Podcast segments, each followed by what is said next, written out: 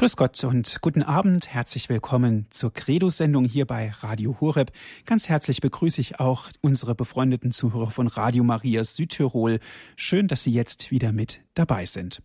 Heute, liebe Zuhörer, geht es wieder im Grundkurs Philosophie um Religion, genauer gesagt um Religionsphilosophie. Ein Bereich der Religionsphilosophie ist der Skeptizismus. Jeder fragt sich jetzt natürlich, Nanu, was ist das für ein Wort? Was verbirgt sich dahinter? Skeptizismus ist ein moderner Begriff zur Bezeichnung der philosophischen Richtung, die den Zweifel zum Prinzip des Denkens erheben und die Möglichkeit einer gesicherten, nachweisbaren Erkenntnis von Wirklichkeit und Wahrheit in Frage zu stellen oder prinzipiell auszuschließen. Das Gegenteil von Skeptizismus ist der Dogmatismus.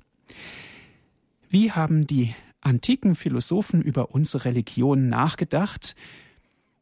Welche Fragestellungen waren das damals und sind die heute noch für uns ganz aktuell? Wir sind gespannt. Zu Gast bei uns ist heute Abend Herr Dr. Egger aus Brixen in Südtirol. Grüß Gott, Herr Dr. Egger. Grüß Gott, Herr Dr. Martin. Ich freue mich, dass Sie, Herr Dr. Egger, heute auch wieder Zeit für uns haben und wieder uns ein Stückchen weiter in die Welt des geistigen Lebens hineinführen. Herr Dr. Egger ist Fachmann für Geschichte, Philosophie und Theologie. Gleich drei Doktortitel zieren ihn und wir dürfen davon in unserer Credo-Sendung profitieren. Herzlichen Dank dafür, dass Sie wieder Zeit haben für uns. Herr Dr. Egger, ich darf einen guten Brauch aufgreifen und Sie direkt zu Beginn unserer Credo-Sendung um ein Gebet bitten. Liebe Hörerinnen und Hörer, ich darf Sie auch meinerseits sehr herzlich zu dieser heutigen Sendung begrüßen und ich bedanke mich auch gleich für die liebenswürdige Einführung. Ich möchte der Einladung am Beginn ein Gebet zu sprechen gleich nachkommen und darf Sie bitten, dass Sie mit mir gemeinsam ein Gebet zum Heiligen Geist sprechen. Im Namen des Vaters und des Sohnes und des Heiligen Geistes. Amen.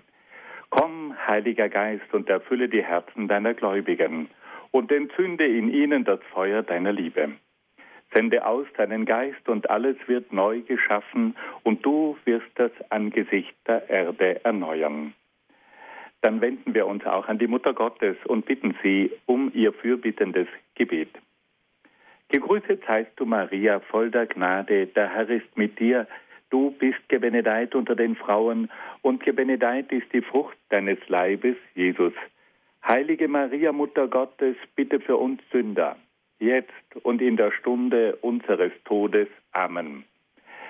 Dann wollen wir uns auch an die Engel wenden und sie um ihr Geleit bitten.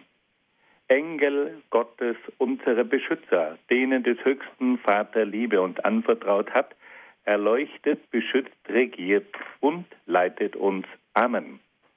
Und dann wenden wir uns auch noch an einige Heilige, die sich in besonderer Weise mit philosophischen Fragen beschäftigt haben. Heiliger Augustinus, bitte für uns. Heiliger Thomas von Aquin, bitte für uns. Heilige Edith Stein, bitte für uns seliger Kardinal Newman, bitte für uns. Und seliger Papst Johannes Paul II, bitte für uns. Im Namen des Vaters und des Sohnes und des Heiligen Geistes. Amen. Amen. Liebe Hörerinnen und Hörer, wir haben bereits bei unserer letzten Sendung damit begonnen, uns mit der philosophischen Strömung des Skeptizismus zu beschäftigen. Und da haben wir erfahren, dass sich diese philosophische Bewegung auch in sehr intensiver Weise mit der Religion beschäftigt hat. Da gab es einige sehr intelligente Philosophen in der Antike, die versucht haben zu zeigen, dass man die Religion in sehr radikaler Weise in Frage stellen kann. Sie haben sich wirklich bemüht, Argumente zu finden, um die Religion, den Glauben an Gott den Glauben an die Moral, den Glauben an die Vorsehung zu erschüttern. Und diese Argumente, die sind heute noch im Gebrauch. Es ist erstaunlich, dass auch die heutigen Gegner der Religion immer wieder auf dieselben Argumente zurückgreifen, die bereits vor über 2000 Jahren im Gebrauch waren. Wir wollen noch einmal ganz kurz die wichtigsten Argumente nennen, die der Skeptizismus anführt, um die Religion in Frage zu stellen.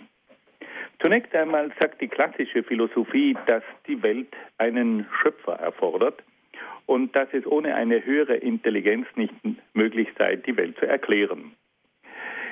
Der Skeptizismus hingegen sagt, dass die Welt auch ohne einen Gott entstanden sein könnte.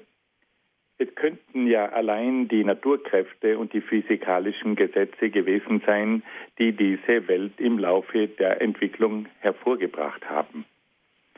Aber da muss man sich natürlich immer wieder die Frage stellen, woher kommen denn eigentlich die physikalischen Gesetze? Denn wenn etwas gesetzt wird, dann steckt dahinter auch eine Absicht, dann steckt dahinter ein Plan, dann steckt dahinter eine Koordination. Und ein solcher Vorgang ist nur dann möglich, wenn er von einer Intelligenz in vorausdenkender Weise vollzogen wird. Das Zweite, die Skeptiker sagen, die Welt ist im Grunde genommen eine Größe, die immer wieder von Katastrophen heimgesucht wird. Die Welt ist also nicht so zweckmäßig, wie die Vertreter der Religion behaupten. Die Vertreter der Religion weisen ja immer wieder darauf hin, dass es in dieser Welt eine Zweckmäßigkeit gibt. Dass es, wie man das mit einem Fremdwort nennt, eine Finalität gibt. Es hat alles seinen Zweck, es hat alles seinen Sinn und es hat alles sein Ziel. Aber wo es Zweckmäßigkeit gibt, da braucht es wiederum ein Konzept, wiederum einen Plan. Und da sagen nun die Skeptiker, schaut doch doch mal die Welt an, die ist doch gar nicht so zweckmäßig, die ist doch gar nicht so schön.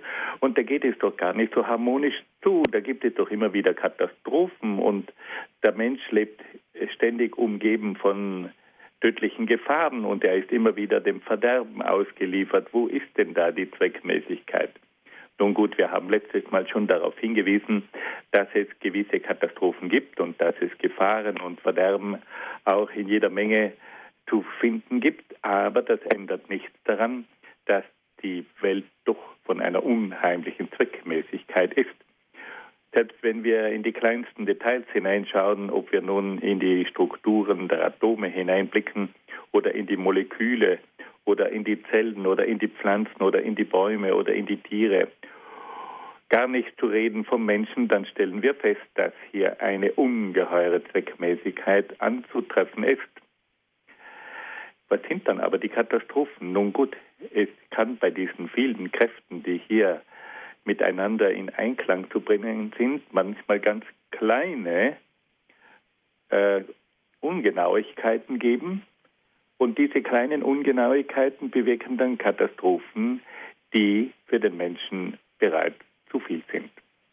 Aber im Hinblick auf die unglaubliche Genialität und auf die unglaubliche Präzision der Prozesse auf der Welt und im Universum sind diese kleinen ähm, Kollisionen von kosmischen Kräften, die dann zu Katastrophen führen, unglaublich geringfügig. Nur ist eben der Mensch so klein, dass für ihn das bereits zur Katastrophe wird. Ein weiteres Argument, das die Skeptiker immer wieder anführen, die Religion sagt ja, Gott ist eine Person. Und da kommen nun die Skeptiker und sagen, eine Person, Gott kann doch niemals eine Person sein, weil Gott ist ja doch das Unendliche. Gott ist ja nicht definierbar. Und wenn ich nun sage, Gott ist eine Person, dann definiere ich diesen Gott dann grenze ich diesen Gott ein, indem ich von diesem Gott sage, er ist eine Person. Er hat bestimmte Eigenschaften. Das widerspricht doch eigentlich dem Wesen Gottes, weil Gott ist doch undefinierbar, Gott ist unendlich, Gott ist nicht. Und jeder, der jetzt bestimmte Dinge von Gott behauptet, Gott ist eine Person, der hebt ja dieses Unfassbare Gottes auf. Und deswegen sagen die Skeptiker, kann man nicht von Gott als einer Person sprechen, weil man nämlich dadurch die Unfassbarkeit Gottes in Frage stellen würde. Und wenn ich sage, er ist ein Vater, dann lege ich gewissermaßen Gott fest auf ein bestimmtes Wesen. Und das kann doch nicht sein, weil Gott ist, weil er Gott ist, eben kein definierbarer Gott. Er hat also kein bestimmtes Wesen und ist daher keine Person. Das klingt auf den ersten Blick ganz überzeugend, aber wenn wir genauer hinschauen, dann müssen wir Folgendes sagen. Gott ist unendlich und Gott ist immer größer, als wir denken können. Aber er hat sich uns als Person gezeigt. Wenn wir uns einmal vorstellen, dass Gott Geist ist, dass Gott Schöpfer ist, dass Gott ein Wesen ist, das immer wieder in die Geschichte eingreift, dann müssen wir sagen, damit das möglich ist, dass Gott Geist ist, dass Gott schöpferisch ist, dass Gott lenkt, dass Gott in die Geschichte eingreift, dass Gott den Menschen anspricht, das alles setzt voraus, dass er Person ist. Und deswegen können wir sagen, auf der einen Seite ist er nicht fassbar, aber auf der anderen Seite ist er auch Person, weil sonst ganz bestimmte Dinge, die von Gott ausgehen, nicht erklärt werden könnten. Ein weiterer Punkt. Es wird dann immer wieder von den Skeptikern dahingehend argumentiert, dass sie sagen, es gibt doch keine Vorsehung. Die Religion sagt nämlich, Gott ist die Macht der Vorsehung, die die Geschichte lenkt, die auch den Menschen begleitet. Und jetzt sagen die Skeptiker, ja, wo ist denn diese Vorsehung anzutreffen? Wir können doch feststellen, dass heute viele Menschen im größten Elend sind und Gott tut nichts. Ja, noch schlimmer. Die tugendhaften Menschen, denen geht es oft schlecht. Den frommen Menschen werden oft alle möglichen Prüfungen auferlegt und die anderen, die Gott oft lästern, denen geht es gut. Wo bleibt da die Vorsehung? Nun, das ist sicherlich ein recht massives Argument. Aber es ist im Grunde genommen doch wieder nicht ganz zutreffend. Wir müssen nämlich eines sagen, dass die Vorsehung ja nicht darin besteht, dass Gott bei jeder Handlung des Menschen eingreift. Wenn Gott wirklich in dem Sinne eingreifen würde, wie sich das die Kritiker vorstellen, dann müsste er ihnen zunächst einmal den Mund stopfen. Aber das tut er nicht, weil er nämlich die Freiheit des Menschen respektiert. Und es ist auch so, dass er auch den eigenen Gläubigen nicht immer gleich zu Hilfe kommt, weil es eben auch in diesem Fall einen Grund dafür gibt, dass Menschen in die Bewährung gestellt werden. Gott ist also nicht in dem Sinn eine Vorsehung, dass er ununterbrochen eingreift. Gott ist derjenige, der dem Menschen die Freiheit lässt und der den Menschen auch in die Bewährung hineinstellt. Aber hinter dieser Freiheit und hinter dieser Bewährung steht er dann als derjenige, der den Menschen doch immer wieder darauf aufmerksam macht, dass man die Freiheit nicht beliebig verwenden kann. Und da greift nun doch wieder die Vorsehung ein. Und Gott ist dann auch derjenige, der in der Bewährung dem Menschen nahe ist. Er stellt den Menschen in die Bewährung hinein. Er erspart ihm nicht die Prüfungen, aber er steht ihm in der Bewährung bei. Er gibt ihm die Kraft, er gibt ihm den Mut, er gibt ihm den Glauben. Auf diese Art und Weise wird also auf der einen Seite die Freiheit des Menschen garantiert, auf der anderen Seite aber ist doch dieser eingreifende Gott ständig zu spüren. Auf der einen Seite wird der Mensch in Bewährungen hineingestellt, wo er oft den Eindruck hat, dass Gott nicht in seiner Nähe ist. Auf der anderen Seite aber spürt er dann immer wieder, wie doch Gott ihm gerade in diesem Augenblick nahe ist. Also auf der einen Seite die Freiheit und auf der anderen Seite die Vorsehung. Auf der einen Seite der Wille des Menschen und auf der anderen Seite aber auch der Wille Gottes. Und nur wenn man diese beiden Dinge gemeinsam sieht, dann kann man die Vorsehung in der richtigen Weise verstehen. Ein weiterer Punkt noch, mit dem wir diesen Skeptizismus und seine Kritik abschließen wollen. Es wird immer wieder gesagt, dass die Religion mit ihren Vorzeichen und Weissagungen, Prophezeiungen sich doch oft getäuscht hätte. Die Skeptiker sagen, ihr kommt immer da mit euren Prophezeiungen und sagt, die Prophezeiungen sind ein Hinweis dafür, dass hier eine höhere Macht durch prophetische Gestalten gewisse zukünftige Dinge sagt. Aber wir sehen doch immer wieder, dass diese Prophezeiungen nicht eintreffen. Wo bleibt denn da diese göttliche Macht, die hier eingreifen soll? Nun, da gibt es auch wieder ein bisschen einiges zu bedenken. Wir wissen alle, dass es Prophezeiungen gibt. Die berühmtesten Prophezeiungen sind die des Alten Testaments über den kommenden Messias. Das Alte Testament ist auch ein prophetisches Buch. Und es sind immer wieder Prophezeiungen eingetroffen, gerade bei der Gestalt des Messias, bei der Gestalt von Jesus Christus. Und Jesus Christus hat immer wieder darauf hingewiesen, dass die Schriften des Alten Testaments von ihm sprechen. Und er bestätigt damit die Möglichkeit der Prophezeiung. Und dass hier Gott gesprochen hat durch die Propheten. Es gibt aber auch das andere Phänomen, und das trifft für die heutige Zeit zu, dass es manchmal Prophezeiungen gibt, die dann nicht in Erfüllung gehen. Und da muss man sich dann die Frage stellen, wieso kommt es dann nicht zur Erfüllung dieser Prophezeiungen? Weil prophetische Prophezeiungen häufig an Bedingungen geknüpft sind.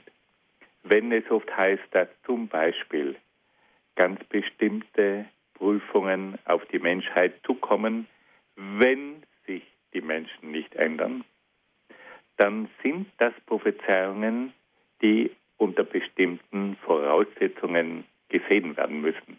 Da sind Bedingungen dran geknüpft. Wenn nun aber genügend Menschen beten und wenn sich immer wieder Menschen zur Verfügung stellen und Gott alle möglichen Opfer darbringen. Wenn nun Menschen auftreten und versuchen, andere Menschen zur Besinnung zu bringen, dann können diese Prophezeiungen, die an bestimmte Bedingungen geknüpft sind, eben nicht in Erfüllung gehen. Hier müssen wir also ganz klar unterscheiden. Auf der einen Seite gibt es Prophezeiungen. Und die Heilsgeschichte bestätigt immer wieder durch das Eintreffen von ganz bestimmten angekündigten Ereignissen, dass es Prophezeiungen gibt und dass Gott sich sehr wohl verschiedener Propheten bedient hat, um den Menschen zu sagen, wie es weitergeht. Auf der anderen Seite gibt es aber eben auch dieses Phänomen, dass bestimmte Prophezeiungen, die an Bedingungen geknüpft sind, nicht in Erfüllung gehen, weil eben genügend Menschen dann entsprechend reagiert haben. Um das noch einmal zusammenzufassen, können wir Folgendes sagen. Die Skeptiker versuchen also zunächst einmal zu zeigen, dass man die Welt ohne Gott erklären kann. Sie versuchen zu zeigen, dass die Welt keine Zweckmäßigkeit aufweist und deswegen nicht die äh, Schöpfung eines Gottes sein kann. Sie wenden sich gegen die Personalität Gottes. Sie wenden sich gegen die Vorsehung. Sie wenden sich gegen die Prophezeiungen, um auf diese Art und Weise verschiedenste Argumente, die für Gott sprechen, außer Kraft zu setzen. Und es ist interessant, dass auch in der heutigen Zeit immer wieder die gleichen Themen kommen. Dann kommt natürlich auch noch das Leid hinzu. Ja, wenn es Gott gäbe, dürfte es doch nicht so viel Leid geben, das berühmte Theodizee-Problem. Aber auch in diesem Fall müssen wir uns immer wieder die Frage stellen, kann man mit solchen zum Teil saloppen Argumenten die Religion in Frage stellen? So einfach geht das sicher nicht.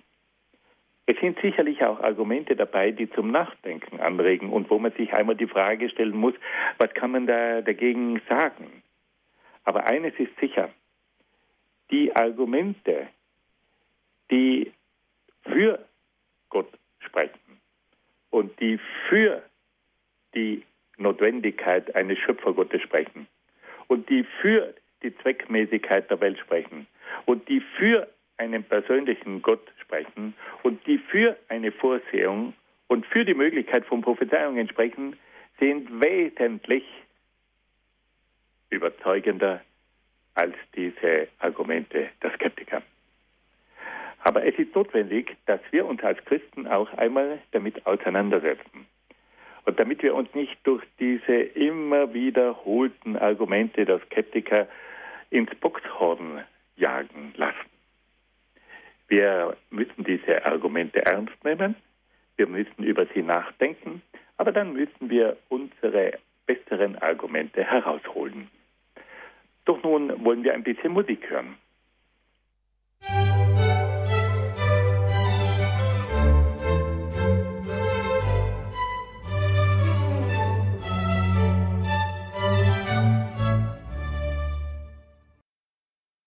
Sie haben eingeschaltet hier bei Radio Horeb in der Credo-Sendung, liebe Zuhörer. Wir sind wieder angelangt beim Grundkurs Philosophie. Es geht um den Skeptizismus und Näheres dazu erklärt uns Herr Dr. Egger. Er ist uns aus Brixen zugeschaltet. Liebe Hörerinnen und Hörer, wir kommen nun zu einer weiteren philosophischen Strömung, die für die Antike von großer Bedeutung war, nämlich zum sogenannten Neuplatonismus. In diesem Wort Neuplatonismus hören wir ganz deutlich den Namen Platon heraus. Und es ist interessant, dass diese philosophische Strömung tatsächlich viel mit Platon zu tun hat, aber sich doch auch in einigen Punkten von Platon deutlich unterscheidet. Der Neuplatonismus drückt ein Bedürfnis aus, das den Menschen in der Spätantike immer mehr erfasst hat.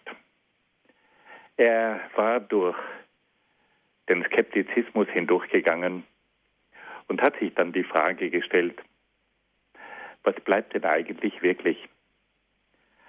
Er war durch die anderen philosophischen Strömungen des Stoizismus, des Epikureismus hindurchgegangen und hat gemerkt, dass diese philosophischen Strömungen einen Aspekt vernachlässigt haben, nämlich Gott und die Religion. In diesem Menschen der späten Antike wacht plötzlich eine Sehnsucht auf nach dem Unendlichen und nach dem Göttlichen, die können wir uns gar nicht vorstellen. Die Menschen waren mit ihrer Kraft am Ende. Das römische Reich hatte sich ausgebreitet um den ganzen Mittelmeerraum das römische Reich war mächtig. Es hatte eine gut funktionierende Wirtschaft. Es war gut organisiert, auch in politischer Hinsicht.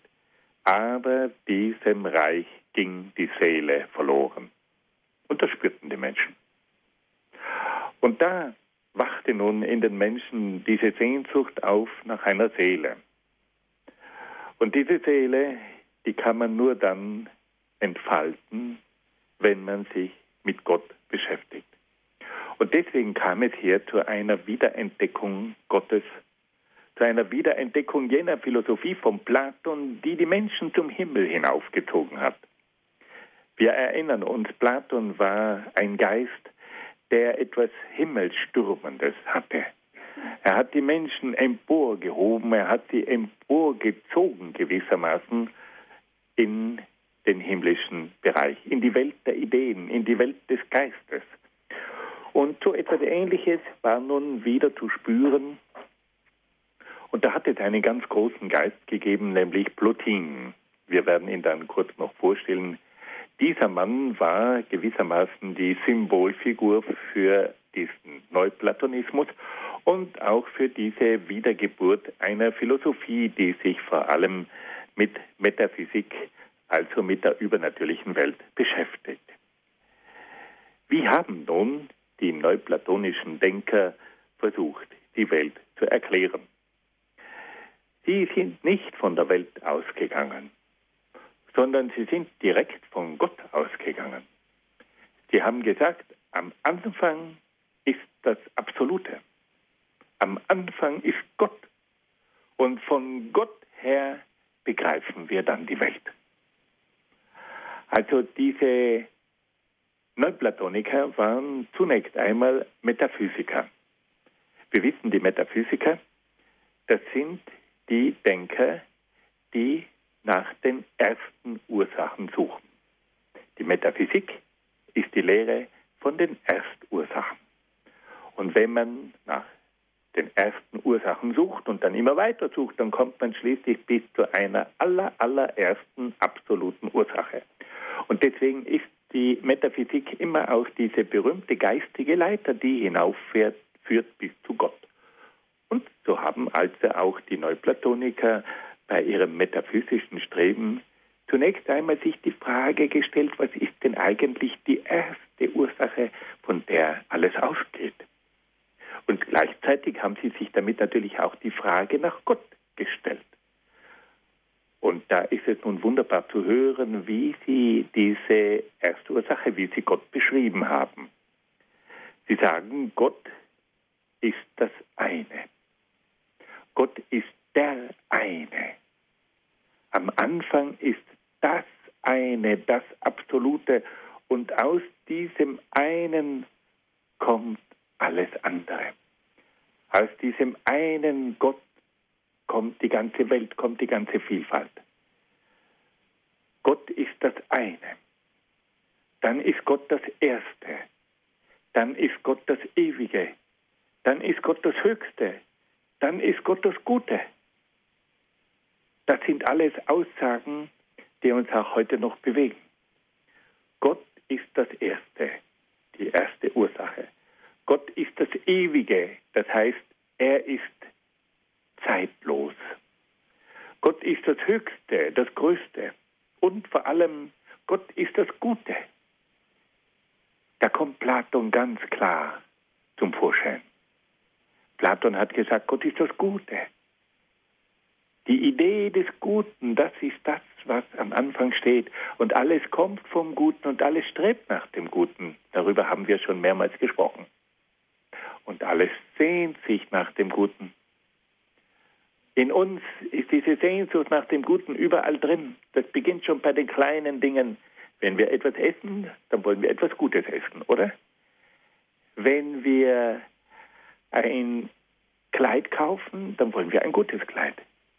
Wenn wir ein Haus bauen, dann bauen wir ein gutes Haus. Wenn wir eine Frau suchen, dann suchen wir eine gute Frau. Und wenn wir ein Klima suchen, dann suchen wir ein gutes Klima.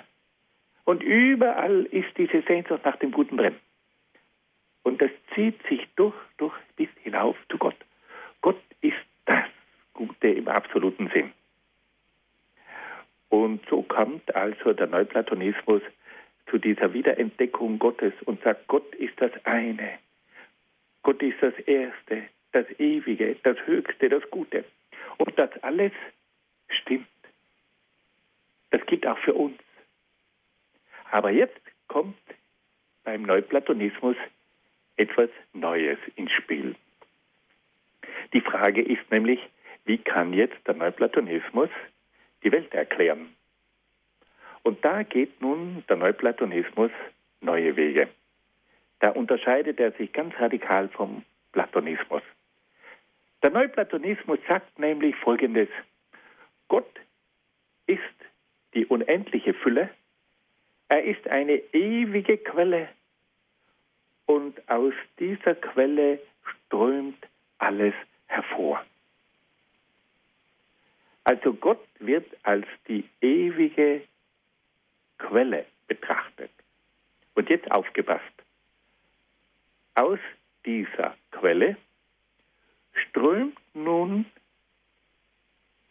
die Welt hervor aus Gott, der die ewige Quelle ist, strömt der Kosmos hervor, strömt die Sonne, das Planetensystem, strömt die ganze Welt hervor. Der Kosmos ist also ein Ausfluss Gottes. Der Kosmos geht aus der göttlichen Quelle hervor. Und hier sehen wir jetzt gleich den Unterschied zum jüdischen Denken. Das jüdische Denken sagt, der Kosmos ist eine Schöpfung Gottes. Er wird von Gott aus dem Nichts geschaffen, aber er strömt nicht aus Gott hervor. Der Kosmos ist also nicht ein Ausfluss, sondern der Kosmos ist eine Schöpfung. Der Neuplatonismus sieht das anders und sagt, Gott ist die Quelle, diese Quelle geht über und dieser Überfluss, der aus Gott dann sich verströmt, der ist dann sozusagen die Grundlage für den Kosmos. Der Kosmos ist ein Ausfluss. Jetzt verstehen wir sofort, dass sich hier einige äh, Schwierigkeiten ergeben, weil wenn nämlich der Kosmos ein Ausfluss aus Gott ist, dann ist natürlich im Grunde genommen auch der Kosmos göttlich. Und wenn nun schließlich die Welt aus Gott hervorgeht, als Ausfluss, dann hat auch die Welt etwas Göttliches. Und wenn nun auch der Mensch sozusagen aus Gott hervorströmt, die Seele des Menschen, dann ist auch die Seele etwas Göttliches.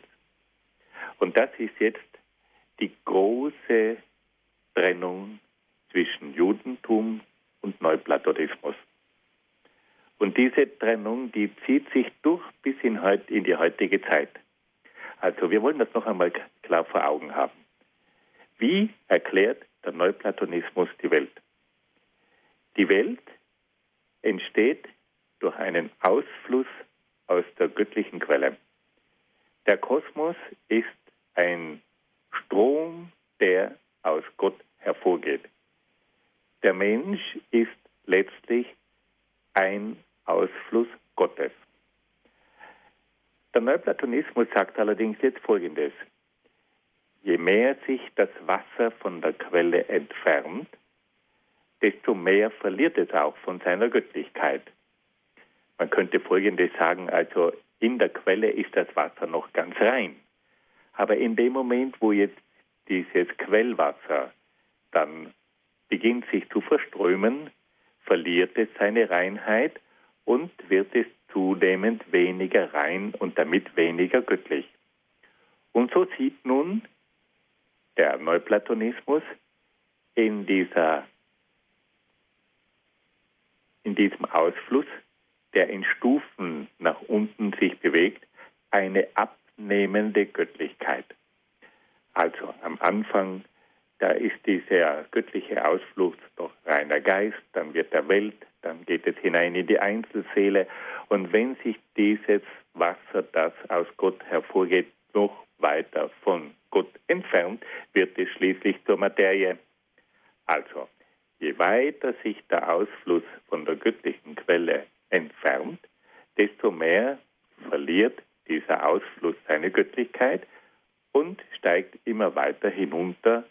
Er wird also zuerst zum Geist, dann wird er zur Weltseele, dann steigt er noch weiter hinunter bis zur Einzelseele und dann wird er zur Materie. Und jetzt kommt das Entscheidende. Weil nun der Mensch weit weg ist von dieser ursprünglichen göttlichen Quelle, aber eine Seele hat, die von Gott kommt, möchte er jetzt von ganz unten wieder emporsteigen zu Gott. Der Mensch hat sich also von Gott entfernt, aber er möchte wieder zu Gott zurück. Er weiß in seiner tiefsten Seele, aus welcher Quelle er kommt. Und deswegen ist jetzt im Menschen drin diese große Sehnsucht, zu Gott zurückzukehren. Es ist also gewissermaßen ein großer Kreislauf. Oben befindet sich die göttliche Quelle. Aus dieser göttlichen Quelle kommt es zum Ausfluss. Dieser Ausfluss entfernt sich immer mehr von Gott und dadurch geht also das Göttliche immer mehr verloren. Aber es ist doch das Wissen um die Quelle vorhanden. Und dann kommt es zum Aufstieg, zur Rückkehr zur Quelle. Das ist also das neuplatonische Weltbild. Gott das Absolute, Gott das eine, das Höchste, das Ewige, das Unendliche aber Gott auch als die Quelle, aus der alles hervorgeht. Gott ist die göttliche Quelle. Er fließt über. Durch seine Liebe entwickelt er eine Überfülle und aus Gott tritt immer wieder ein Ausfluss hervor, zuerst in der Form von Geist, dann in der Form der Weltseele, dann in der Form der Einzelseele, bis dann schließlich diese Göttlichkeit so weit verloren geht, dass sich der Ausfluss zur Materie formt. Aber in der untersten Stufe, dort wo der Mensch auch beheimatet ist, der ja aus Seele und Materie besteht, ist immer noch das Bewusstsein da von diesem Ursprung, von dieser Quelle und diese Sehnsucht wieder zurückzukehren zu Gott. Das sind großartige Gedanken. Und man kann hier eines sagen, der Neuplatonismus hat zunächst einmal wieder Gott in Erinnerung gerufen. Und der Neuplatonismus hat also den Zusammenhang versucht herzustellen zwischen Gott und Kosmos und Mensch und Materie und hat auch gezeigt, wie der Mensch sich sehnt, wieder zurückzukehren zu Gott. Das Problem aus christlicher Sicht ist allerdings die Erklärung der Welt.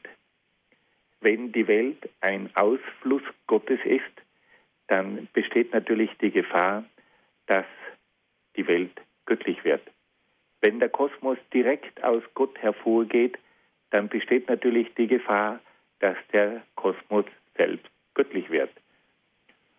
Und dieser Neuplatonismus mit seiner Theorie vom Ausfluss hat bis heute Nachwirkungen. Diese Theorie, dass alles aus Gott hervorgeht und daher alles göttlich ist, das geht hinein bis in die heutige Esoterik. Dass auch die heutige Esoterik sagt, alles kommt von Gott, alles ist Gott, alles ist in Gott und wir kehren wieder zu Gott zurück. Hier müssen wir aus der Sicht des Judentums, des Alten Testamentes, aber auch aus der Sicht des Christentums ganz klar sagen, der Kosmos ist für uns kein Ausfluss Gottes, sondern der Kosmos ist für uns Schöpfung Gottes. Aber was wir vom Neuplatonismus übernehmen können, ist, dass in der Seele des Menschen die Sehnsucht zu finden und zu spüren ist, wieder zu Gott zurückzukehren. Nun wollen wir wieder ein bisschen Musik hören und dann wollen wir noch einen weiteren Teil über den Neuplatonismus anhängen.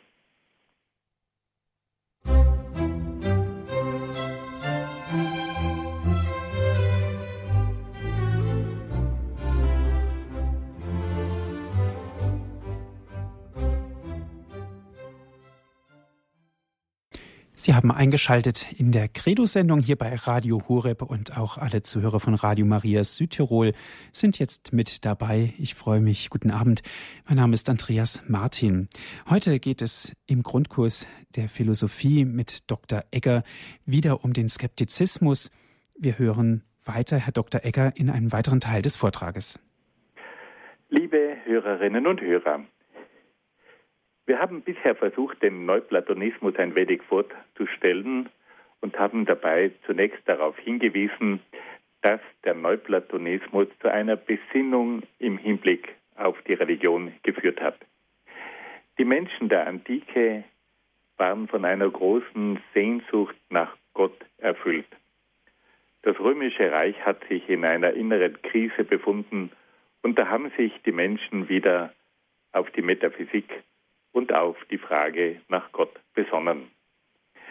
Wir haben gehört, wie der Neuplatonismus Gott als das eine, das Erste, das Höchste, das Ewige, das Gute beschrieben hat. Und da können wir dem Neuplatonismus sehr gut folgen. Ein zweiter Punkt war dann die Erklärung der Welt. Der Neuplatonismus versucht die Welt folgendermaßen zu erklären. Er sagt, Gott sei eine Quelle und aus dieser Quelle strömt dann der Kosmos und die Welt hervor.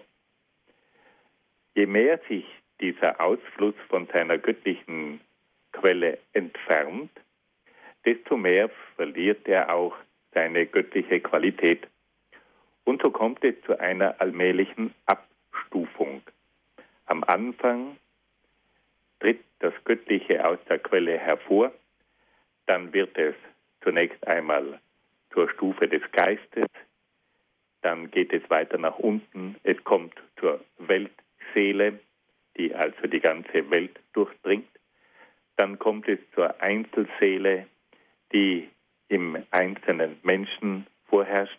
Und schließlich kommt es dann zur Entstehung der Materie. Der Neuplatonismus kennt also keine Schöpfung im jüdischen und christlichen Sinn, sondern er spricht von einem Ausfluss, von einer Emanation. Dieser Ausfluss führt dann zu dem Problem, dass man nicht mehr klar unterscheiden kann, ob die Welt göttlich ist oder nicht. In dem Moment, wo man sagt, dass die Welt tatsächlich äh, direkt aus Gott hervorgeht, muss man zur Folgerung kommen, dass also dann auch die Welt letztlich göttlich sei. Und da können wir aus christlicher Sicht nicht zustimmen. Es kommt dann noch ein dritter Punkt ins Spiel. Der Neuplatonismus sagt, dass der Mensch, der ja aus Seele und Leib besteht, eine Erinnerung hat an den göttlichen Ursprung und dass der Mensch sich bemüht, zu seinem göttlichen Ursprung wieder zurückzukehren. Und nun wollen wir versuchen zu zeigen, wie der Neuplatonismus versucht hat, dem Menschen einen Weg zu Gott zu öffnen. Zunächst einmal sagt der Neuplatonismus, dass der Mensch sich um verschiedene Tugenden bemühen müsse, um wirklich wieder zu Gott aufsteigen zu können. Es geht also ganz konkret um verschiedene Tugenden, Haltungen, die es dem Menschen ermöglichen, wieder zu Gott zurückzukehren. Das sind zunächst einmal die sogenannten bürgerlichen Tugenden, bei denen es um die klassischen platonischen Kardinaltugenden geht. Wir erinnern uns, dass Platon vier Tugenden angeführt hat, um die sich die ganze Moral dreht. Daher der Ausdruck Kardinaltugend. In dem Wort Kardinal steckt drinnen das lateinische Wort cardo. Das ist eine Türangel. Und so wie sich eine Tür um eine Angel oder mehrere Türangeln dreht, so dreht sich auch die ganze Moral um einige ganz wesentliche Tugenden. Und deswegen werden diese Tugenden die Tugenden der Türangel genannt, die Kardinaltugenden. Diese Kardinaltugenden sind also einmal die Weisheit, dann die Tapferkeit, dann die Mäßigkeit, und dann die Gerechtigkeit. Die Weisheit soll das Denken führen, die Tapferkeit, den Willen, die Mäßigkeit, die Begierde und die Gerechtigkeit ist dann zuständig für sämtliche Bereiche. Platon sagt, dass also sich die ganze Moral um diese vier Tugenden dreht und wir müssen eines sagen, er hat recht. Wenn wir uns heute einmal in einer schwierigen Situation befinden und uns die Frage stellen, wie sollen wir uns dann denn verhalten, dann genügt es, dass wir diese vier Tugenden einmal ein bisschen vor unser geistiges Auge treten lassen und dann kriegen wir eine Antwort. Ist das, was ich tue, ist es weise? Ist das, was ich tue, tapfer und mutig? Ist das, was ich tue, maßvoll? Ist das, was ich tue, gerecht? Wenn ich diese vier Maßstäbe zu Hilfe nehme, dann bekomme ich eine Antwort. Ist das klug? Ist das mutig? Ist das maßvoll? Ist das gerecht? Da kriege ich eine Antwort. Und so hat also Platon gesagt, das sind die vier Kardinaltugenden, um die sich die ganze Moral dreht. Und auch der Neuplatonismus sagt, jawohl, zunächst einmal beginnt die Tugend mit diesen vier klassischen Kardinaltugenden. Um die muss sich der Mensch bemühen. Jetzt geht der Neuplatonismus aber noch einen Schritt weiter und sagt, wir brauchen noch eine andere Art von Tugenden, nämlich die sogenannten reinigenden Tugenden. Das sind die Tugenden der Katharsis, der Läuterung. Es braucht also eigene Tugenden, die den Menschen reinigen. Und durch diese reinigenden Tugenden kommt es zur Überwindung der Welt und zur Überwindung der Schuld. Also man hat gewissermaßen den Eindruck, dass man hier eine Art Fegefeuer in Form von Tugenden entwickelt, die dem Menschen helfen sollen, die Welt zu überwinden und die Schuld zu tilgen. Hier haben wir einen großartigen Ansatz, aber gleichzeitig auch schon ein großes Problem. Der Neuplatonismus muss dem Menschen gewissermaßen eine Selbsterlösung vermitteln. Diese heidnische Strömung hat natürlich noch nicht die Möglichkeit, wie sie das Christentum hat. Im Christentum ist die Erlösung eine Sache Gottes. Und der Mensch kann dieses Angebot annehmen und muss auf die Erlösung eingehen. In der heidnischen Philosophie muss der Mensch versuchen, sich selbst zu erlösen. Und da haben wir dann wieder ein grundlegendes Problem aus christlicher Sicht. Wir wissen, dass es Tugenden gibt, die zur Besserung des Menschen führen können, aber wir wissen auch ganz genau, dass der Mensch sich nicht selbst erlösen kann. Der Mensch hat es immer wieder versucht, sich selbst zu erlösen, aber er schafft es nicht. Hier braucht es das Angebot Gottes. Hier braucht es die Initiative Jesu Christi, der uns entgegenkommt als Erlöser, der uns bei der Hand nimmt, der uns reinigt. Das kann der Mensch nicht selbst bewirken. Erlösung ist Sache Gottes. Der Mensch muss aber bereit sein, sich erlösen zu lassen.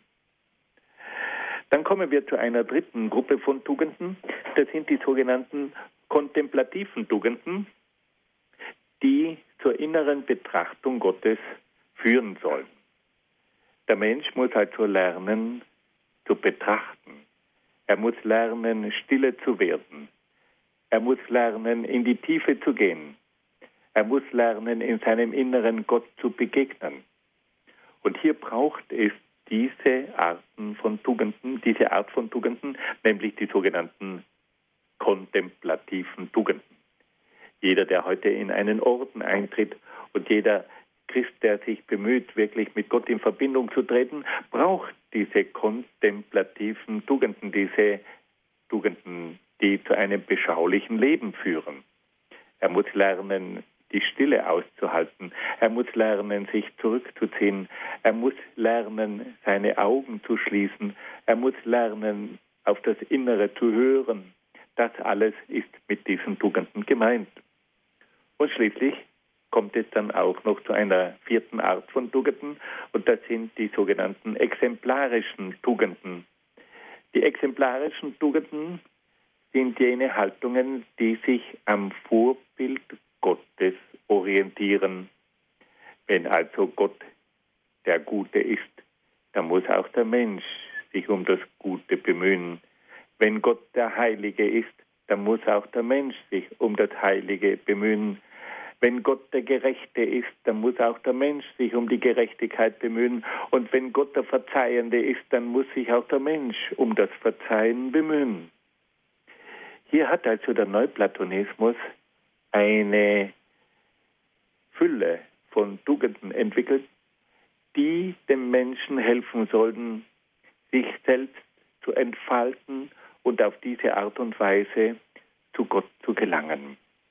Gleichzeitig soll der Mensch durch diese Tugenden aber auch glücklich werden. Das Glück war ja immer auch ein Anliegen Platons. Aber es sollte sich eben um ein inneres Glück handeln. Fassen wir das noch einmal kurz zusammen. Es gibt also in der neuplatonischen Philosophie auch eine ausgeprägte Ethik, die aus verschiedenen Arten von Tugenden besteht. Da gibt es zunächst einmal die Kardinaltugenden, die die Grundtugenden sind, um die sich die ganze Moral dreht. Dann gibt es die reinigenden Tugenden, die dem Menschen helfen sollten, die Welt zu überwinden und für die Schuld zu büßen. Dann gibt es die kontemplativen Tugenden, die die innere Betrachtung Gottes fördern sollten. Und schließlich gibt es dann die exemplarischen Tugenden, bei denen sich der Mensch darum bemüht, das Vorbild Gottes nachzuahmen die Kardinaltugenden, die reinigenden Tugenden, die beschaulichen Tugenden und die exemplarischen Tugenden. Das sind sicherlich philosophische Überlegungen, die vieles für sich haben.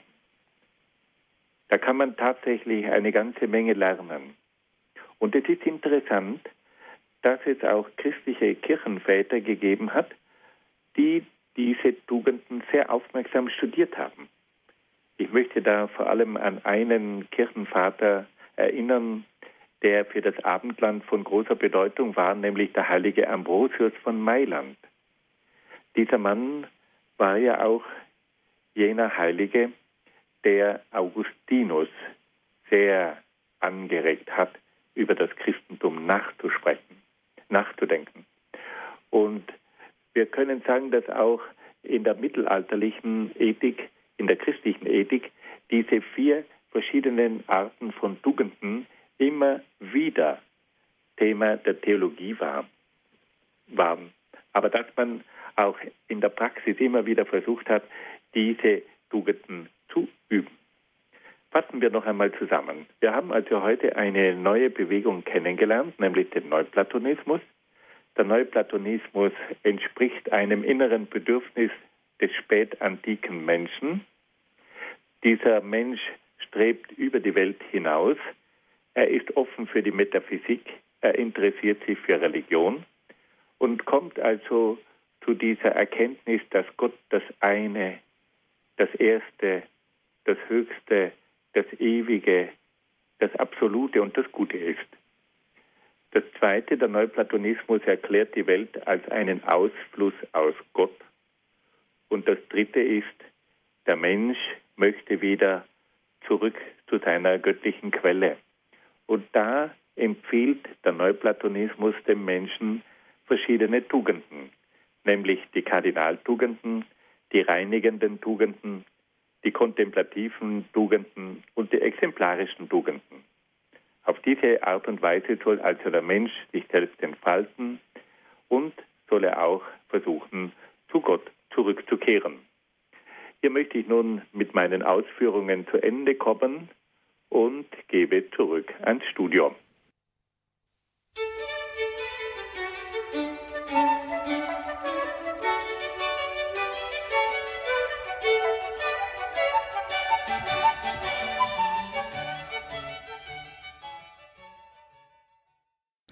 Sie haben eingeschaltet die Credo-Sendung hier bei Radio Horeb. Es geht um Religionsphilosophie im Grundkurs der Philosophie. Wir sind im Gespräch mit Herrn Dr. Peter Ecker. Aus Brixen ist er uns zugeschaltet. Herr Dr. Ecker, einen ersten Hörer habe ich in der Leitung. Es ist Herr Oberhöller. Ich darf Sie ganz herzlich begrüßen. Ja, grüße Gott, Herr Doktor. Ich Bin sehr, äh, also immer beeindruckt von Ihren Vorträgen auch diese über Neuplatonismus wunderbar. Es ist, trifft sich so vieles mit dem Christlichen, also der Tugendlehre. Und etwas, was hier so äh, wunderbar hervorkommt, dass eben im Neuplatonismus der Hölle nicht vorkommt. Dieser Schwachpunkt des Christentums, möchte ich mal sagen, ist so bedrückend, dass man danken muss, dass es ewige Qualen gibt. Das ist einfach niederdrückend. Und das, wie gesagt, Ihr Vortrag ist in diesem Hinsicht so tröstlich, dass es auch ohne Hölle geht. Dankeschön. Wiederhören. Ja, danke schön, Herr Oberheller. Das Lob können wir nur weitergeben, Herr Dr. Egger. Ja, jetzt muss ich hier auch einmal meinerseits sehr herzlich danken für diesen lieben Anruf. Aber gleichzeitig möchte ich schon ganz kurz sagen, die Möglichkeit der Hölle, die gibt es schon trotzdem.